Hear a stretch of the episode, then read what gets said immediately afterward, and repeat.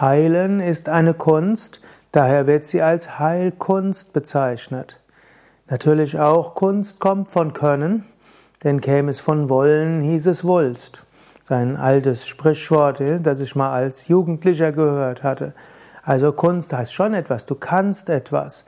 Aber so wie Kunst nicht nur rein logisch ist und nicht rein wissenschaftlich ist, so wenig ist die Heilkunst rein logisch. Zwar zählt die Medizin als Wissenschaft, beruht auf der Biologie und letztlich auch Chirurgie und Pharmachirurgie hat etwas mit Handwerk und Physik zu tun, Pharmakologie hat etwas mit Chemie zu tun und ja, letztlich verschiedenes andere mit Statik.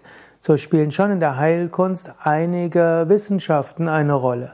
Aber Heilkunst hat auch etwas zu tun mit Verbindung, mit der Beziehung zwischen Arzt und Patient. Heilkunst hat auch etwas zu tun mit Intuition. Heilkunst hat etwas zu tun mit äh, Herzensverbindung, Energieverbindung.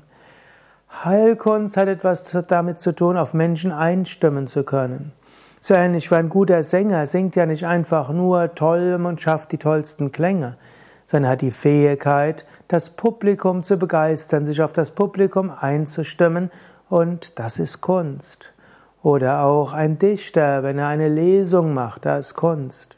Und selbst wenn ein, ein Künstler die, ja, die Menschen nicht sieht, aber er muss sie erreichen damit. Und das ist nicht nur Technik, sondern das ist eben Kunst.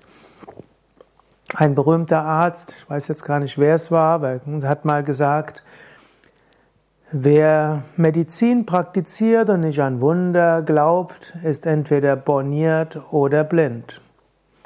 In der Medizin geschehen Wunder und in der Medizin ist der menschliche Faktor wichtig. Und der menschliche Faktor ist viel auch eine Art Können und eine Art Kunst und eine Art Mitgefühl und eine Art Beziehung.